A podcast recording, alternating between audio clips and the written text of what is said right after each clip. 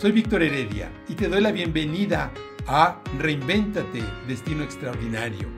Este es un espacio que busca inspirarnos a reinventarnos, sí, a crear la mejor versión de nosotros mismos a partir de lo mejor de nosotros mismos.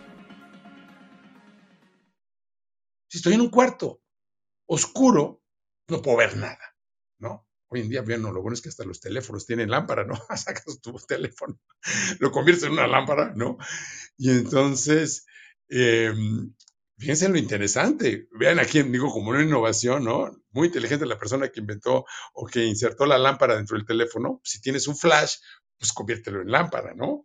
Interesantísimo, ¿no? Ahí es donde las posibilidades se convirtieron en una oportunidad y después se convirtió en una innovación. Ahorita vamos a empezar a cerrar el ciclo de la innovación, ¿sí? Importantísimo. ¿Por qué es importantísimo la innovación? Porque el motor de los negocios, básicamente, ¿cuáles son? Dos, marketing e innovación. Punto. Así de fácil. Las empresas que no pueden reinventarse para generar un marketing. ¿Por qué marketing? Porque necesitas comunicar lo que eres, lo que sabes, lo que puedes hacer. Es vital estábamos con Rajesh Sethi, un, super maestro del Silicon Valley. Está ahí grabada la, sesión. Muy difícil de entender porque habla un inglés hindú bastante complicado. Eh, tiene varios emprendimientos buenísimos este hombre. Eh, bastante, muy, muy inteligente, súper inteligente. Difícil de seguirlo y entenderlo. Pero una de las cosas que, que tiene que encontré en Internet era por qué la gente, por qué los genios, ¿no? A veces están atorados. Es que no sabemos comunicar todos, a veces de la manera correcta, lo que sabemos, lo que podemos eh, hacer.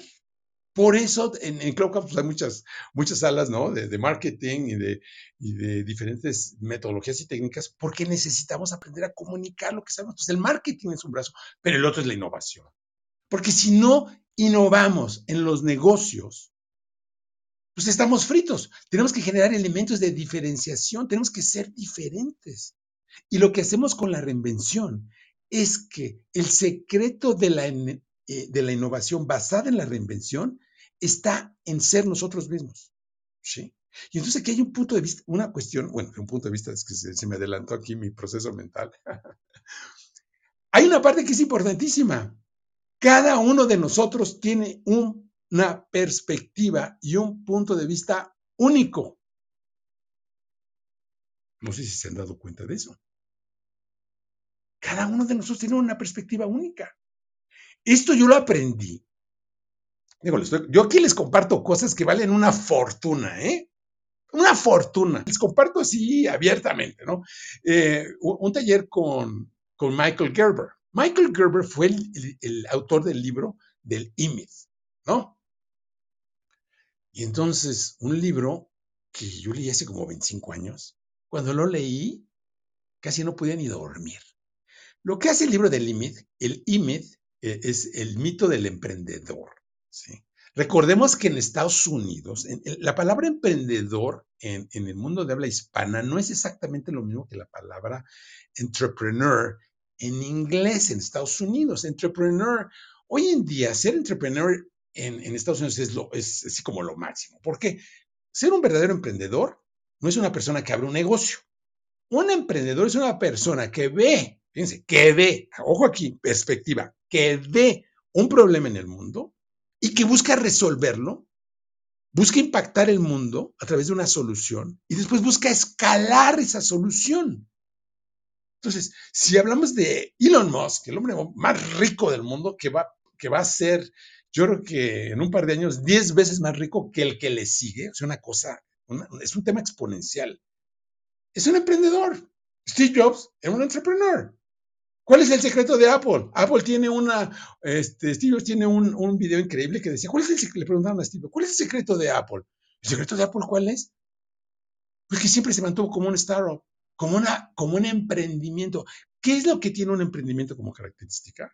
Digo, esto, este tema a mí me encantó y gracias, sé, a, todo el universo, acabamos, ¿no? En, en, la zona de la bahía, en la zona de mayor emprendimiento, en el Silicon Valley, cerca del Silicon Valley, vivíamos en Sonoma County por muchos años, después me fui a Lake Tahoe, pero que está conectadísimo con el Silicon Valley, precisamente en este ecosistema de emprendimiento e innovación.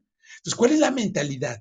La mentalidad ahí es de innovar para satisfacer y resolver problemas que la gente tiene. Y en algunas ocasiones, si no, no, si no existen, pues los inventas, ¿no? Es lo que pasa.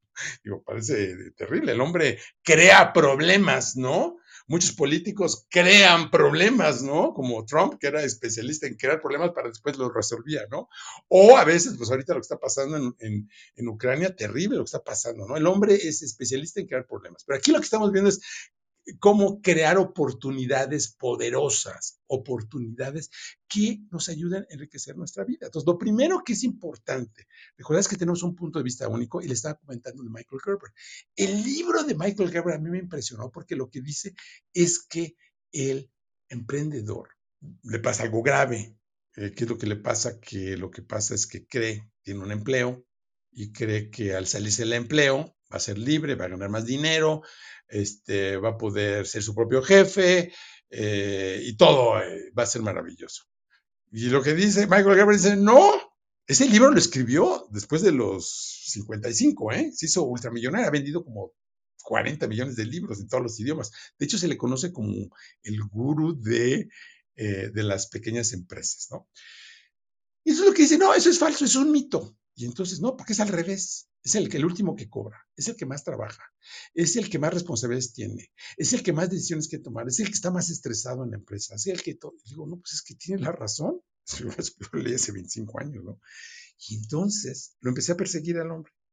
Y en un taller, que fue el último Dreaming Room, él creó un proceso que se llama el Dreaming Room. Era, era un, proceso que, que él inventó, donde lo que hacíamos en ese proceso, identificar cuál era nuestra perspectiva única. Porque en tu perspectiva única está el problema que tú puedes resolver en el mundo. Este concepto es increíble. Tú tienes una perspectiva que nadie tiene y ahí está tu oportunidad. Primero tus posibilidades y después tu oportunidad. Reflexiona en esto. La la, las posibilidades en nuestra vida no las podemos ver si no expandimos nuestra conciencia. Si estamos estresados, si estamos eh,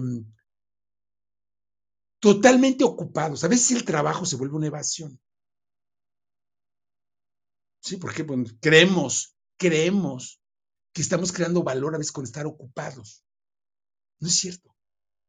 Tenemos que detenernos. Por eso cuando estamos en el proceso de remisión, lo primero que hacemos es stop, detente. Nos detenemos. Una vez que nos detenemos, tomamos perspectiva, veo posibilidades, necesito tener una intención. Por eso empezamos con eso. Si no tengo una intención clara, lo que en inglés se llama deliberate intent, si no tengo una intención deliberada, no voy a poder ver posibilidades. No puedo. Es como cuando entro a un súper, que voy a hacer de comer. Entras al súper, ¿no? Y entras a la zona de las frutas, verduras y todo. Y entonces ves posibilidades en el departamento de frutas y verduras. Pero si lo que estás buscando es, necesito algo para arreglar mi casa, ¿no? Necesito un pegamento, llegas y ves posibilidades en el departamento de ferretería, pero en, el departamento de frutas y verduras no ves nada. Es tu intención la que ve las posibilidades. Pero aquí un detalle importante que les dejo para que lo reflexionen es que su punto de vista único es donde está la oportunidad más grande. No sé si habían, escuchado este concepto. Yo cuando lo escuché este concepto, que no es tan obvio ni tan fácil. ¿Por qué no es tan obvio? ¿Por qué no es tan obvio el reconocer mi perspectiva única de la vida y de las cosas? ¿Por qué? A ver, ¿quién quiere, quién quiere compartir? A ver, vamos a abrir mix. ¿Por qué no es tan fácil? ¿Por qué no es tan obvio? Yo creo que es porque estamos muy cerca de, pues, de esa perspectiva, ¿no? Tal vez tenemos tanto tiempo con esa creencia o con esa manera de ver que creemos que todo mundo lo, ve así, que, tal vez es, es, como, pues sí, como natural para los demás. Totalmente. Es como la persona y esto genera una marca Esto genera una estructura, esto es lo que genera nuestro sistema de creencias, esto es lo que genera también la forma en que vemos el mundo. Una persona que no tiene recursos ve el mundo y quizás hay gente que está tratando de sobrevivir con un dólar al día. Una persona que gana una fortuna, el valor del dinero, por ejemplo, es totalmente relativo. Tú lo ves en las tiendas de lujo. Tiene un valor relativo. O sea, la forma en que vemos el mundo, que es el mindset, es lo que determina cómo nosotros creamos. Voy a meter aquí la palabra crear. ¿Cómo creamos la realidad? Ahora, nuestra perspectiva única, la forma en que yo veo las cosas, es totalmente personal.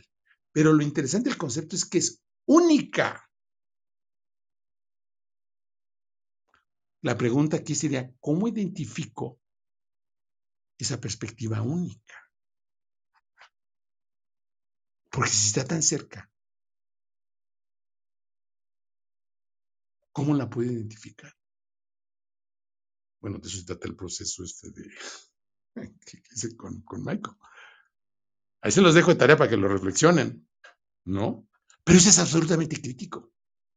Esto es absolutamente crítico. Esto es lo primero que deberíamos de aprender a desarrollar en nuestra educación y a conectarnos con esa perspectiva. Lo que hacemos, ojo, no es un tip, lo que hacemos en el programa Reinvéntate, cuando nos conectamos con nuestras divinas obsesiones, es precisamente conectar con esa perspectiva que solo yo tengo, porque ahí está mi gran oportunidad.